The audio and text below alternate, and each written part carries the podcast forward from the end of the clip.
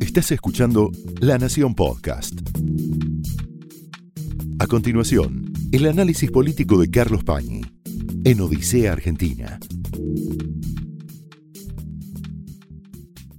Estamos en una situación de muchísima tensión. Veremos si es tan justificada o no, es decir, si hay motivos razonables como para que haya semejante estado de tensión, no solo, no, no diría en la Argentina, pero sí en la ciudad de Buenos Aires. Y en el centro de esa tensión hay una discusión, que es una discusión que arraiga muy atrás en la Argentina, pero que ahora adquiere una intensidad extraordinaria por razones obvias. Se está juzgando y se ha pedido una condena muy severa para una figura importantísima, central de la, de la vida política argentina, como es la expresidenta Cristina Kirchner, la actual vicepresidenta. Y como parte de esta discusión, de la que después vamos a hablar en términos muy generales con un gran invitado que tenemos hoy, que es Luis Moreno Campo, parte de esta discusión la introduce Cristina Kirchner y sus acólitos, sus feligreses, quienes la siguen, cuestionando la legitimidad del tribunal que la está juzgando. Es decir, va a la raíz del problema. Esta forma de encarar su defensa en términos políticos ha adquirido una forma caricaturesca, si podríamos decir así, en las palabras, en el mensaje que le envía el hombre fuerte de Venezuela, que no es Maduro, que es Diosdado Cabello. Mire lo que dice Diosdado Cabello para saludar, para respaldar, para solidarizarse con Cristina Kirchner en este trance judicial. Vamos a verlo. También surgió esta, esta semana, pues, todo el ataque contra la presidenta Cristina Kirchner.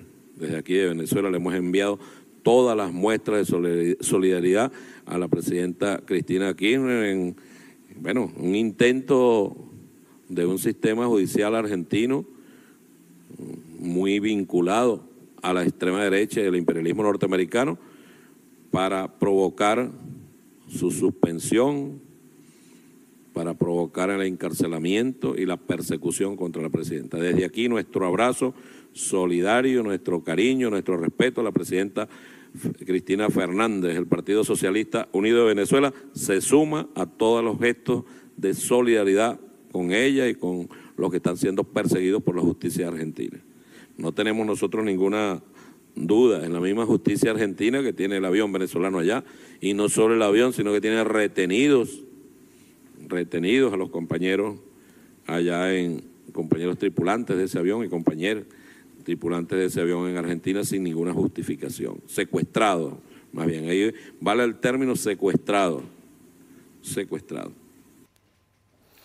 Bueno, estas son las palabras de Diosdado Cabello que sintéticamente uno podría decir afirma, la está juzgando la ultraderecha y la está juzgando una justicia que es subordinada al imperio americano, a los Estados Unidos. Esta plataforma conceptual tiene otras modulaciones. Cristina Kirchner establece, como en casi todas sus discusiones dramáticas, un puente entre quienes la contradicen, en este caso entre quienes la juzgan, y la dictadura militar. La que la está juzgando en el fondo es la dictadura, porque ella está envuelta en la bandera, tal vez la bandera más legítima que se puede encontrar en la vida pública en cualquier lugar, que es la de los derechos humanos. De hecho, hoy estuvo reunida con organizaciones de derechos humanos que la apoyan, que la respaldan. Ahora, en este enfoque, en esta identificación entre el tribunal y la dictadura, han ocurrido cosas más que disparatadas, yo diría aberrantes. Me gustaría que usted mire un pasaje de la presentación que hizo Cristina Kirchner después del alegato del fiscal Luchani el martes pasado por su canal de YouTube. es un, un párrafo un segmento de esa larga presentación. Mírelo. Esto es lo que está pasando. ¿Cómo voy a pensar que este tribunal es un tribunal de la Constitución? Si, no solamente si permite este tipo de cosas. El presidente, el presidente, el, papá, el papá del presidente del tribunal, oficial de la Marina Jiménez Uriburu, postea contra mí en el mismo espacio de Liverpool. Pero no solamente eso, fue el director de protocolo de Leopoldo Galtieri y de Viñone. ¿Qué me van a decir que el que fue el hijo del que fue decano, director de protocolo de los dos dictadores más terribles, me va a absolver? Por favor, si deben estar poniéndose cuchillo y tenedor y una servilleta alrededor, alrededor del cuerpo, no me importa. No me importa. No me importa. También está casado con la, con la nieta de que fuera el coronel responsable de la masacre de Margarita Belén. No le falta nada. No les falta nada. Son imputaciones gravísimas. Está diciendo dos cosas. El presidente del tribunal, Jiménez Uriburu, no, no me puede juzgar, no es, un, no es un juez de la Constitución. Uno, porque está casado con la nieta de un coronel Hornos, que fue el responsable de las ejecuciones, las desapariciones de personas de la masacre de Margarita Belén. Dos, porque el mismo juez, presidente del tribunal, Jiménez Uriburu, es hijo de un marino que fue edecán o jefe de protocolo de ceremonial, dice ella, de Galtieri y de Viñone. ¿De dónde saca esto Cristina Kirchner? De una nota de Horacio Berbitsky donde Berbitsky plantea justamente estas imputaciones, haciendo algo que obviamente es sumamente cuestionable, además está decirlo, que es cargarle a alguien los antecedentes de su familia, cosa que no le gustaría a Cristina Kirchner que se haga, por ejemplo, con su hija o con su nieta, ni ahora ni más adelante, o con su hijo. Fíjense la nota de Berbitsky. Berbitsky reveló, esto está en un sitio que se llama La Resistencia, y habla acá del abuelo Armando. El abuelo Armando, y habla de la relación de la hija del juez Roberto Hornos con la que está casado Jiménez Uriburu, nieto, eh, eh, eh, hijo, a su vez el juez Hornos, hijo de ese coronel que produjo la masacre de Margarita Belén. Es decir, el juez Jiménez Uriburu, sígame en esto, está casado con la nieta de un represor que produjo desaparición de personas. Acá está toda la explicación de Berbitsky en su nota de hace tres domingos, creo, una nota que se llamó Retrato de familia o Grupo de familia. Acá hay un, mucho más que un detalle. Está hablando del coronel Armando Hornos. El juez Jiménez Uriburu efectivamente está casado con una señora que es nieta de un militar, llamado Hornos. Pero ese militar llamado Hornos no fue represor en Margarita Belén. Se retiró del ejército en los años 60. Se confunde de militar. Es más, en el año 63, durante la presidencia de Ilia, ese militar que ya estaba retirado, estamos hablando más de 60 años atrás o 60 años atrás, y era director, miembro del directorio de IPF durante el gobierno de Arturo Ilia, un gobierno radical. ¿Por qué nos enteramos de que este represor que le cargan a la familia Horno no era tal? Le están imputando al juez y a su familia una aberración, una cosa horrible con la que no tienen nada que ver. ¿De dónde sacamos eso? Mire de dónde lo sacamos. La hora de los hornos, una nota de Horacio Berbitsky del año 2002, donde él, refiriéndose justamente al suegro del juez que está juzgando a Cristina, que preside el tribunal, de Jiménez Uriburu, hace la descripción de quién era el padre del juez Hornos dice Gaspar Hornos. El otro se llama Armando. Se retiró del ejército como coronel, dice, y durante el gobierno radical de Arturo Illia integró el directorio de IPF. No se le conoce actividad durante la dictadura militar. Berbitsky no leyó a Berbitsky, pero la hizo confundir a Cristina. Ahora, usted vio que yo mostré la nota inicial de Berbitsky, donde le imputa al juez que está juzgando a Cristina, Jiménez Uriburu, que el abuelo de su mujer era un represor, la mostré en un sitio que se llama La Resistencia. ¿Por qué no mostré la nota de Berbitsky? Porque ese párrafo ya no está. Lo borró. Lo borró pero no aclaró que le está cargando a una familia, grupo de familia, ya no está.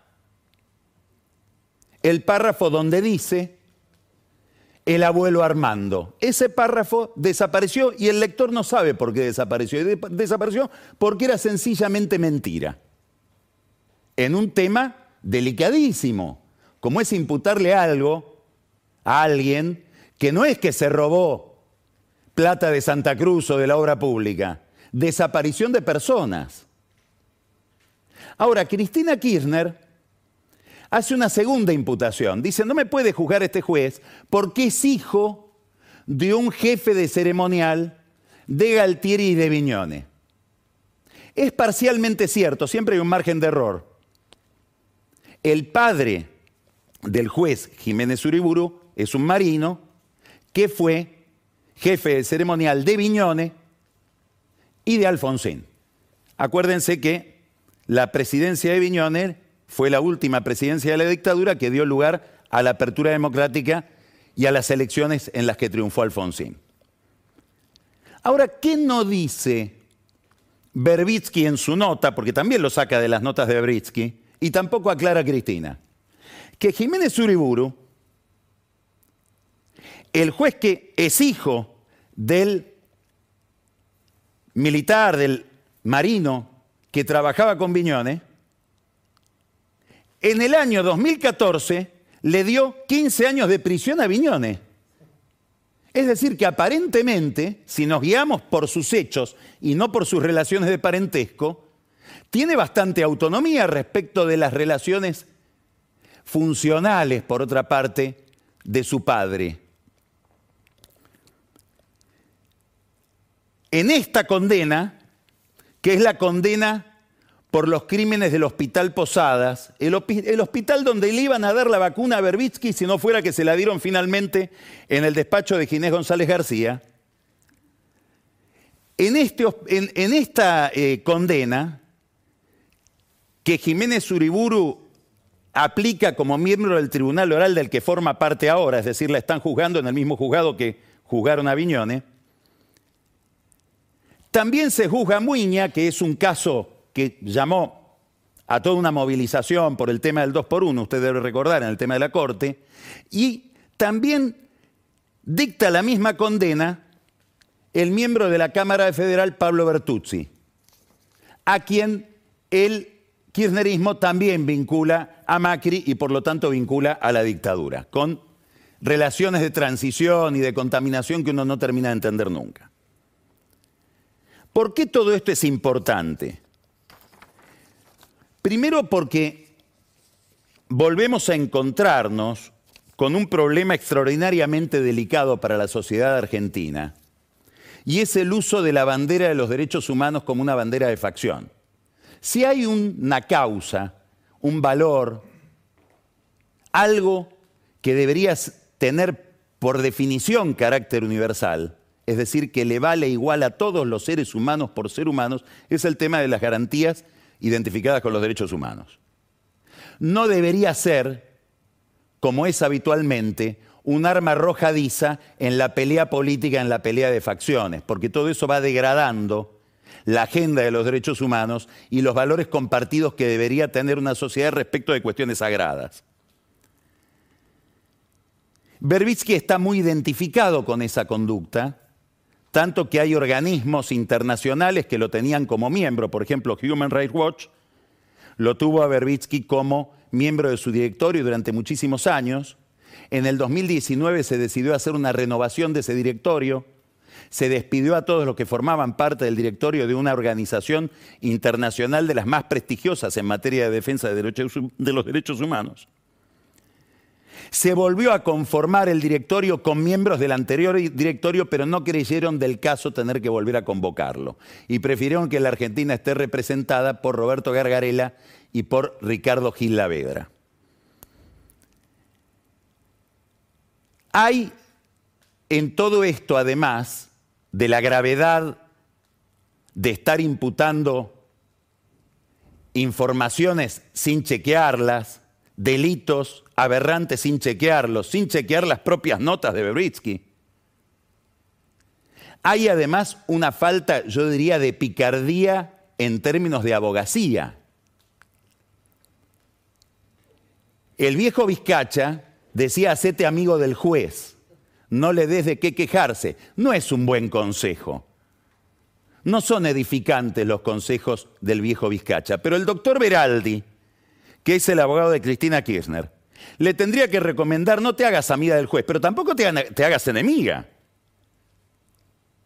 Porque ahora, humanamente hablando, y seguro no va a ser así, pero humanamente hablando, el doctor Jiménez Uriburu debe tener una actitud heroica para ser ecuánime e imparcial después de que le cargan lo peor de la dictadura a él que juzgó dictadores y los condenó.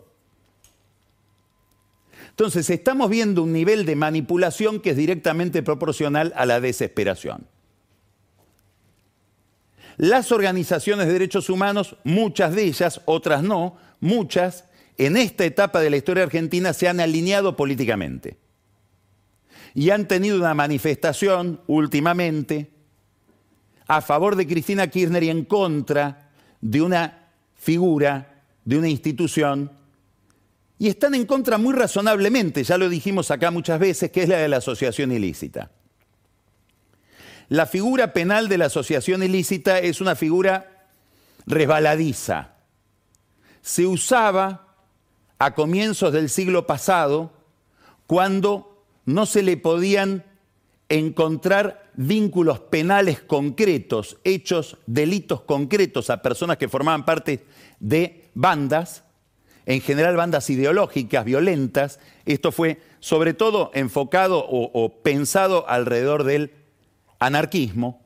Entonces se formula esta imagen, esta figura de la asociación ilícita, que es la asociación de un grupo de gente que tiene afinidad, que está, a lo largo de mucho tiempo asociada, comete muchos delitos y esa asociación tiene un carácter permanente. Ahora, es razonable que se discuta la asociación ilícita y que se discuta si un gobierno puede llegar a ser una asociación ilícita, transformar el organigrama de un gobierno en una asociación ilícita. Ahora, se está dejando de lado otro problema, que es que a Cristina Kirchner no se le imputa solamente asociación ilícita, se le imputa administración fraudulenta.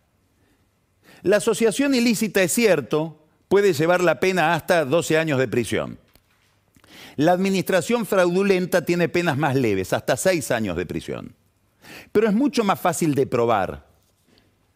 Basta demostrar que el imputado administraba bienes públicos, que los administró mal, fraudulentamente, es decir, que le ocasionó un perjuicio objetivo al Estado y que alguien se benefició. En este caso sería Lázaro Báez. Ni siquiera es necesario demostrar que el que administró mal esos bienes del Estado, que le confió la sociedad, esto es algo que olvidamos muy seguido, como decía Borges, no tenemos la noción de que el Estado somos nosotros, esos bienes nuestros que ese servidor público administró mal para beneficiar a alguien, ni siquiera se tiene que haber beneficiado él.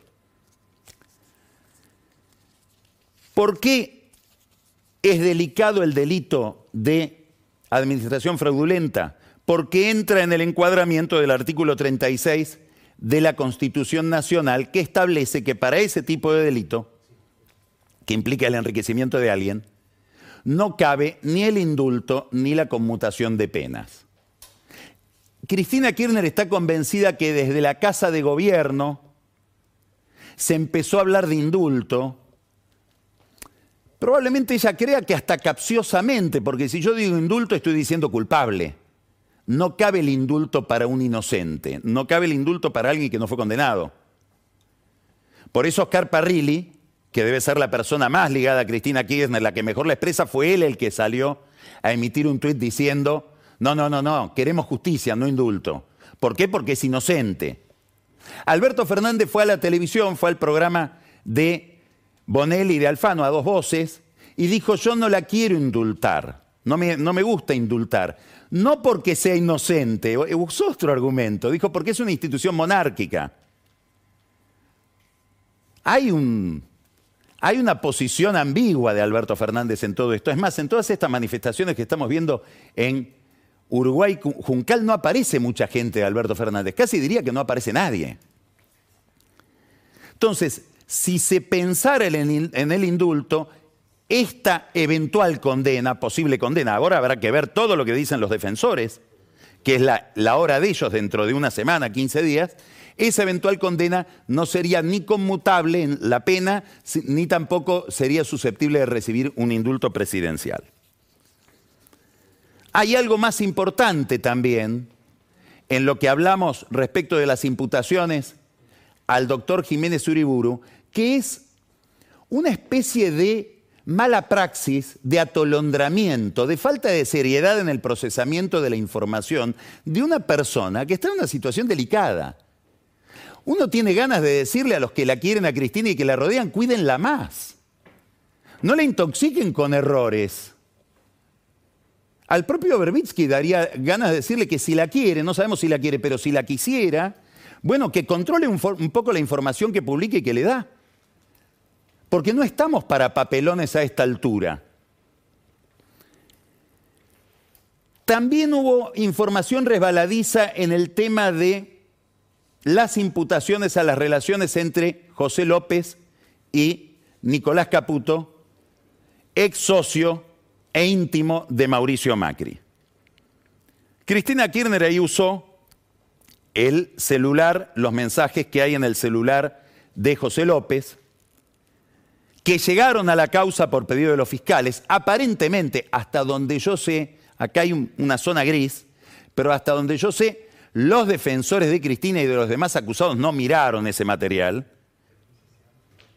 no controlaron lo que había ahí, y ahora vamos a ver si el tribunal lo incorpora o no. Hay una discusión de la calidad de esa prueba, del momento en que fue introducida en la causa, pero Cristina los hizo propios esos mensajes. A ella se la juzga por obra pública en Santa Cruz.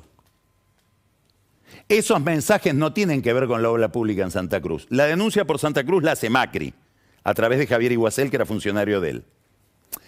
También es una picardía enfocar en Santa Cruz. ¿Por qué? Y porque Macri debe saber muy bien que si abría el gran angular, y en vez de buscar lo que pasaba en la obra pública de Santa Cruz, buscaba en todo el país y a la larga o a la corta se encontraba con Franco Macri, que tenía una relación estrechísima con Kirchner, hasta pidió que le gustaría tener un presidente de la Cámpora, con Ángelo Calcaterra, que se cansó de hacer negocios con el kirchnerismo, inclusive hay causas judiciales donde está involucrado en coimas de Odebrecht, pactadas con Ricardo Jaime, y como aparecen en estos mensajes con su amigo Nicolás Caputo, que también forma parte del negocio de la obra pública y de los negocios regulados por el Estado. Entonces, Cristina, aún a costa de inocularse más delitos, porque todo lo que dijo de la relación entre Caputo y López hay que investigarlo y a lo mejor aparece algo raro ahí, en lo que ella dijo hay solo mensajes de familiaridad, plantea se pregunta si la plata que recibió López, esos 9 millones de dólares, que ella denuncia estrepitosamente, apasionadamente, como si López no hubiera sido funcionario de ella y de su esposo, en la nación y en la provincia, ella dice, esa plata de esos bolsos del convento con la ametralladora y los 9 millones de dólares, vino, estoy segura, dice, estoy segura, de Caputo. Esa plata entró por el Banco Finansur. Hay serias presunciones de que entró por el banco que era de Cristóbal López, el Banco Finansur. Salió uno de los dueños de Finansur, Sánchez Córdoba, a decir, no, no, no, no, no, no, por ahí entró un millón de dólares nomás. Y en los bolsos de ese millón de dólares solo había 100 mil dólares. Todo lo demás no sabemos de dónde, nadie sabe de dónde sacó la plata López. Cristina, en defensa de que no fue Cristóbal López el que procesó esa plata, nota al pie de página. No sabemos si venía de Caputo. Supongamos que no, pero si venía de Caputo no debería extrañar que el banco fuera de Cristóbal López porque entre Caputo y Cristóbal López había una relación estructural durante todo el tiempo en que Macri gobernaba la ciudad de Buenos Aires y López era el dueño de los casinos que sigue teniendo la ciudad de Buenos Aires. Punto y aparte. Vuelvo al argumento. Ella dice, esa plata no puede haber venido al banco de Cristóbal López, con quien ella comparte abogado defensor, Veraldi. ¿Por qué? Porque esa plata entró al banco en el 2011. Y Cristóbal López se hizo cargo del 70% del Banco Finansur en 2012. Claro, pero señora, la pregunta que hay que hacerse es cuándo López, José López recibió los dólares, no cuando entraron al banco. Y todavía no sabemos cuándo y por qué y de dónde venían esos dólares que López fue arrojar detrás del muro de un convento a las 3 de la mañana en General Rodríguez. Cuando él tuvo que explicar, dijo, es plata de la política, algo absolutamente gaseoso. Quiere decir que hay problemas importantes de argumentación. Hay poca meditación sobre toda la trama de cosas en la que se las está acusando. Hay atolondramiento en las justificaciones que a lo mejor terminan metiéndole más problemas. En la ciudad de Buenos Aires, porque hay algo curioso en esos mensajes que se cruzan José López y Nicolás Caputo, porque López le pide a Caputo gestiones como si él fuera el jefe del Instituto de la Vivienda de la Ciudad de Buenos Aires. ¿Manejaba Caputo, un contratista del Estado? El Instituto de la Vivienda, alguien tendrá que investigarlo. Ahora, en la ciudad dicen sí, pero no eran fondos de la ciudad. Los que se tramitaban en el Instituto de la Vivienda eran fondos nacionales. No eran fondos que asignamos, y había que asignarlos a determinados contratistas. Por ejemplo, sueños compartidos de Ebe Bonafini. Volvemos a los derechos humanos y la contaminación de organizaciones de derechos humanos con la política y con los negocios. Ese argumento de de quién son los fondos y quién los administra termina volviendo a la causa de vialidad. ¿Por qué? Y acá aparece algo que va a ser interesante desentrañar cuando vengan los argumentos de los defensores, porque hasta ahora sabemos nada más que las imputaciones de Luchani, que es fiscal. Después le vamos a, a preguntar a Luis Moreno Campo, que si algo fue en la vida fue fiscal, en la Argentina, a nivel internacional, etcétera, ¿qué es un fiscal? ¿Cuál es su función y qué hay que esperar de él? Ahora van a venir los alegatos de los defensores. Y seguramente el defensor de Julio Devido va a decir, él nunca administró esa plata. Esa plata la administraban los directores de vialidad de Santa Cruz. Y algo más interesante. Y esa plata llegaba Santa Cruz con la firma del ministro de Economía y del jefe de gabinete para que en Santa Cruz se hicieran las licitaciones lo que está diciendo debido es, a lo ponía Santa Cruz. Obviamente que Santa Cruz son los Kirchner. Pero administrativamente, documentalmente, él está diciendo, yo no tuve nada que ver. Pero lo más interesante es por qué no están involucrados en esta causa los jefes de gabinete. Y ahí ya toca Alberto Fernández y Sergio Massa, entre otros, y los ministros de Economía que tuvo Cristina Kirchner, entre los cuales están Budú, Kisilov, etcétera. Es decir, empieza a haber un debate interno dentro del kirchnerismo respecto de los niveles de responsabilidad en el manejo de la obra pública. Cristina, todo esto emplea dos argumentos. Dice, me están culpando a mí por algo que ocurría 13 escalones más abajo. Y compara. En cambio a Macri, por cosas que pasaban en la AFI, como espiar a las víctimas de Lara San Juan, y la AFI dependía directamente de él, la justicia dice que los que espiaban eran cuentapropistas que no tenían que ver con la conducción administrativa y política de la AFI. Y dice, al final yo era la boluda. que es una sensación que intuyo, esto es solo intuición, es una presunción, difícil de mostrar, van a ver por qué, porque entra en una zona muy resbaladiza, muy brumosa. Intuyo que cuando ella dice yo era una boluda, está hablando de Néstor Kirchner. Es decir, yo ahora estoy heredando no solamente la fortuna que presuntamente puede haber acumulado Kirchner, sino los problemas que me dejó Kirchner. En una zona de la administración y del manejo de negocios que yo miraba y no miraba, o miraba y no quería ver, o no quería mirar del todo. En un mundo de complicidades entre gente que a mí nunca me resultó tan agradable y a la que ni siquiera fui a visitar cuando estaban presos. Esa es la boluda. Ahora, políticamente, administrativamente, y habrá que ver si judicialmente, eso todavía no lo sabemos, es difícil hacerse la boluda. ¿Por qué? Porque López tiene una causa por enriquecimiento ilícito desde el año 2008. Entonces, a nadie le llamó la atención desde el 2008 al 2015 la conducta de López. Se enteraron de que López presuntamente, y subrayo presuntamente porque tiene todo el derecho a la inocencia de cualquier ser humano, presuntamente robaba. Se enteraron cuando aparecieron los bolsos en el convento. Desde el 2008 podrían haber mirado. Pero eso no se miraba. O porque se consideraba que las denuncias contra López también eran lofer y no había derecho a denunciarlo, y era la derecha ligada a los Estados Unidos la que quería saber de dónde sacaba la plata o los bienes que iba acumulando José López, o porque todos sabían y miraban para otro lado que lo que había era un mecanismo de financiación de la política, y esto también le indigna a Cristina, que existe prácticamente en todas las jurisdicciones del país, solo que muy pocas, tal vez solamente en Santa Cruz, aquel con el cual se hacía el negocio de generar recursos para la política, tenía una relación de intimidad insospechada, que es Lázaro Báez con los Kirchner. El problema de Cristina no es López, el problema de Cristina es Lázaro Báez. Eso es lo que hay que explicar.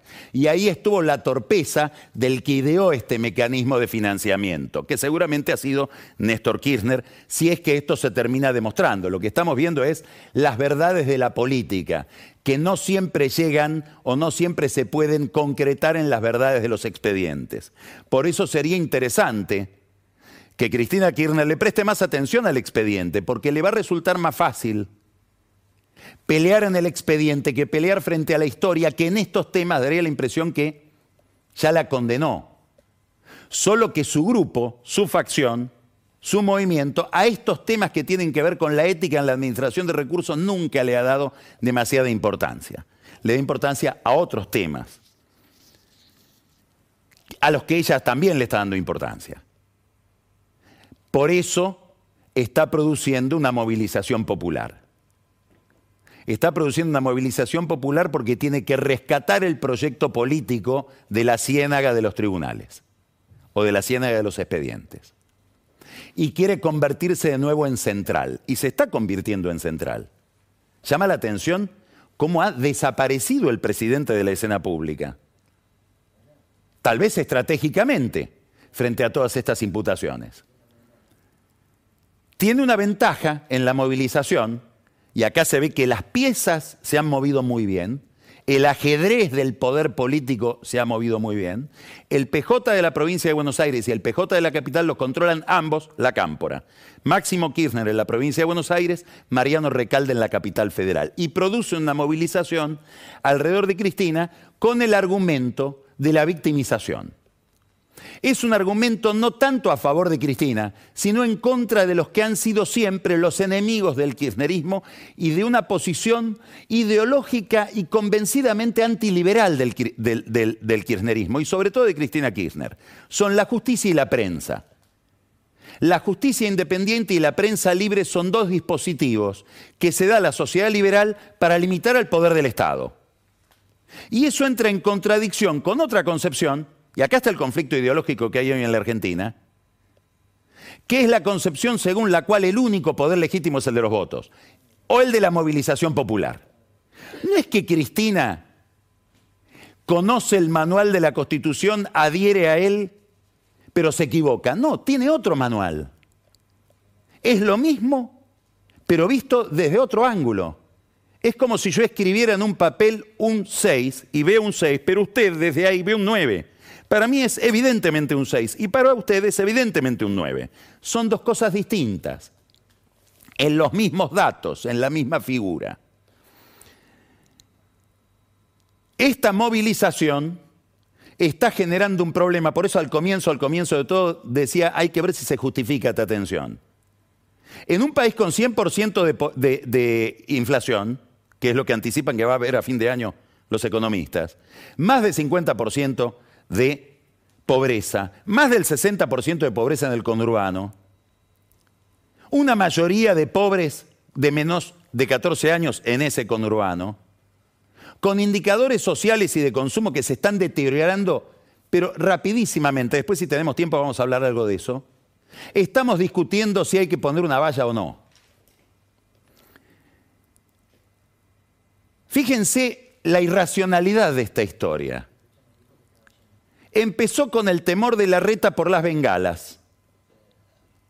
La reta estaba atemorizado el viernes a la noche porque empezaba a haber bengalas, fuegos artificiales, pirotecnia en toda el área que rodea el edificio de Uruguay Juncal donde vive la vicepresidenta. Decidió poner las vallas por miedo a una especie de cromañón al aire libre. Cuando el kirchnerismo ve las vallas, se va desde Parque Lesama, donde iba a ser una, una, movilización probablemente muy exitosa, se va atraído por las vallas. No es que hay una movilización a la que se le ponen vallas, hay una valla que atrae la movilización. Es todo al revés. Y en el ir contra las vallas se mueve la policía haciendo respetar el orden. Es un enorme malentendido, voy a decir una exageración, pero es para que se entienda. En el año 1961, el muro de Berlín tenía meses, había un protocolo de cruces por un pasaje que todavía usted lo puede ver en Alemania, está en el borde de lo que era Alemania Oriental, Checkpoint Charlie. Era la zona de pasaje de una u otra Berlín, pactada protocolarmente por la Unión Soviética y sobre todo Estados Unidos. Se establecía un protocolo de pasaje. Pasa un abogado, hay una discusión con los rusos, los rusos comienzan a resistir el pasaje de este abogado y a hacer inspecciones especiales con la policía y los americanos, Kennedy, comienzan a poner tanques del lado occidental. Contestan los rusos con tanques. Empieza a crecer durante 16 horas en el mes de octubre esa tensión y está todo el mundo pensando que ahí empieza la Tercera Guerra Mundial. Por un problema, irónicamente lo digo, de vallado. Hubo una reunión, reuniones de un lado y del otro, comunicaciones, se termina, termina habiendo un acuerdo entre Kennedy y Khrushchev y se establece a partir de ese momento un dispositivo, un instrumento que fue crucial después en todo el resto de la Guerra Fría, el teléfono rojo. ¿Qué hubo ahí? ¿Cuál fue el drama? La incomunicación. ¿Qué hace que uno piense en la peor hipótesis cuando está imaginando la conducta del otro lado? Y eso va recalentando y generando una dinámica de enfrentamiento que ya los que se enfrentan no dominan. Tanto Jorge Macri como Marcelo de Alessandro, el ministro de Seguridad de la Ciudad de Buenos Aires, con Guado de Pedro y Aníbal Fernández intentaron establecer un teléfono rojo al final del problema, no al comienzo. Porque lo que hace gente normal es decir, Cristina, estás en tu casa, hay inquietud alrededor tuyo, ¿qué hacemos con la movilización? Es más, ¿querés controlar vos con la Policía Federal? Ahora, la reta, claro, está en una situación complicada que a mi juicio viene manejando bastante bien, porque la reta es intendente y tiene que y subrayo la palabra intendente para darle la dimensión municipal que tiene, barrial. Tiene que custodiar la seguridad de los vecinos y a la vez es candidato a presidente. Y desde su partido le, le piden que maneje las vallas y la fuerza pública como si fuera candidato a presidente, llevando a Buenos Aires y a la, Policía Metropolitana una especie de guerra contra el kirchnerismo, que es lo que le pidió de una u otra manera Patricia Bullrich, cuando dice las vallas hay que ponerlas y cuando están puestas no se sacan aunque estén mal puestas. ¿Pero qué estamos en una guerra?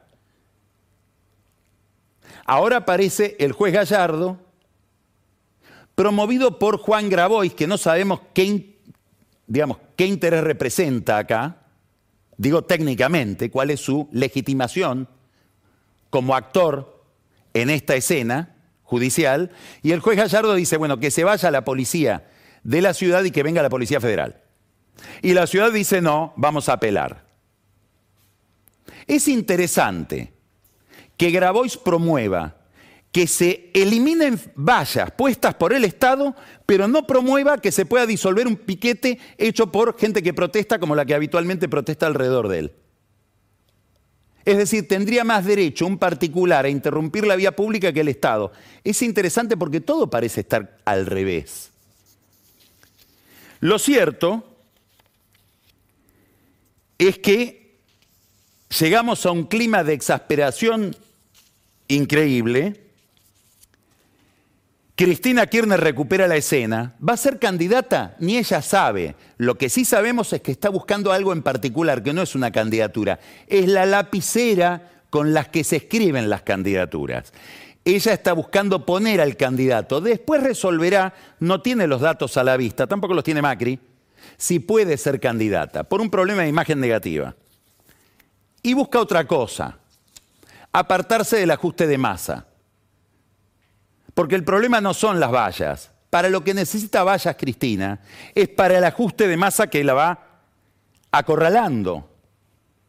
Recortes en educación, recortes en salud, inflación que no se detiene, alineamiento internacional absolutamente contradictorio con ese mensaje de Maduro que vimos al comienzo.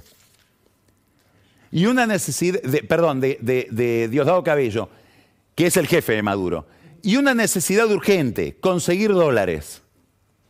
Tanto que al maldito sector agropecuario, a los malditos chacareros, Massa está a punto de darles un dólar especial para convencerlos de que vendan la soja. Y la pregunta que se hacen ellos es, mi problema no es tener o no tener soja, mi problema es tener o no tener pesos. ¿Qué incentivo tengo no a no tener soja, sino a tener los pesos que voy a tener cuando, venga cuando venda la soja con este nivel de inflación? Massa está pensando en otorgar un dólar especial al campo que dure durante septiembre. Sigue habiendo negociación, todavía no llegaron a nada, y los 5 mil millones de dólares que pensaba cuando asumió, que ni lo sueñe. ¿Por qué? Porque parten de un error. Mire esta foto. ¿Esto sabe qué es? Es una fotaza esta. Acá está el corazón del negocio argentino. Esto es un silo bolsa. El silo bolsa es un gran invento que le dio, le, le abrió el techo al campo argentino, porque ya no se necesita tener gran capacidad de acopio el acopio se puede hacer en el propio campo, con lo cual se puede producir mucho más. Ahora, esto es lo que gana un productor, tomamos un productor promedio de la zona oeste de la provincia de Buenos Aires, tampoco es la zona núcleo, imaginemos Villegas. Y estamos hablando de alguien que arrenda, que es la gran mayoría. No, no, nos metemos en el tema del propietario porque es otra cuenta, bastante parecida a esta. Supongamos alguien que arrienda un campo, en una zona de un rinde que no es espectacular, tampoco es malo, General Villegas. En retenciones y aporte al fideicomiso aceitero se le va el 34% de, no de lo que gana, de lo que tiene, del silo bolsa. 34% se lo lleva el Estado. 11% se va en flete y gastos de comercio. El arrendamiento le lleva 24%. Si vemos que el campo es propio, bueno, ahí hay otro cálculo con el costo del capital. Pero supongamos 24% de alguien que arrienda.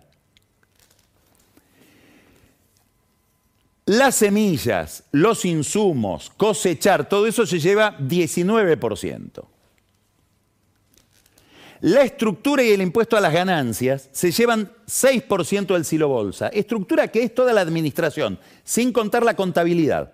Porque hay campos que tienen su, hay empresas que tienen la contabilidad adentro de la empresa y otras que la delegan en terceros. ¿Qué le queda al productor? ¿Con cuánto especula el perverso especulador argentino que siembra soja con el 6% de su negocio? De esto vive. Con esto hay que vivir. Entonces, la idea de que de un día para el otro van a aparecer 5 mil millones de dólares y que hay una especulación perversa de gente enriquecida que vive en un mundo de abundancia, es una especie de fantasía ideológica que se choca contra la realidad de tal manera que impide llevar adelante una política agropecuaria inteligente. Lo vamos a mostrar muchas veces este silo. Es el silo patrón, podríamos decir, como el metro patrón. No solamente no hay oferta de dólares, el precio del gas que consumimos nosotros para generar energía se ha disparado estrepitosamente por el problema de la guerra y por una suspensión del gasoducto que lleva el gas desde Rusia al norte de Europa por mantenimiento, comillas, obviamente es una estrategia de Putin, estamos hablando de que la entrega de septiembre está a 93 dólares el millón de BTU para algo que en tiempos de normalidad valía entre 8 y 9 dólares, estamos hablando de mil por ciento de aumento. Esto está descalabrando toda la economía internacional y sobre todo europea, alemana y francesa. Y Massa, que no consigue dólares, que por este precio del gas le van a sacar más dólares y tiene que mostrar en Estados Unidos, cuando viaje ahora a la misión técnica, él va a estar el 12 con Georgieva, que el déficit lo controla. Por lo tanto, necesita más impuestos. Y está tratando de que en el Congreso le prorroguen los impuestos que están venciendo y reparte todo tipo de, chocolatines. Va a ser muy interesante seguir esta semana las discusiones en el Congreso para que Massa pueda hacer el ajuste feroz que está haciendo. Un ajuste que es el ajuste que le hubiera gustado hacer a Macri cuando dice no me dejaron. Ese es el ajuste frente al que Cristina necesita estar vallada. Y cualquier causa judicial le viene bien para despegar de algo que los suyos le preguntan, Cristina, ¿y por qué? Esto fue el análisis político de Carlos Pañi en Odisea Argentina, un podcast exclusivo de La Nación. Escucha todos los programas de La Nación Podcast en www.lanacion.com.ar. Suscríbete para no perderte ningún episodio. Estamos en Spotify, Apple Podcast, Google Podcast y en tu reproductor de podcast favorito. Seguí escuchando La Nación Podcast.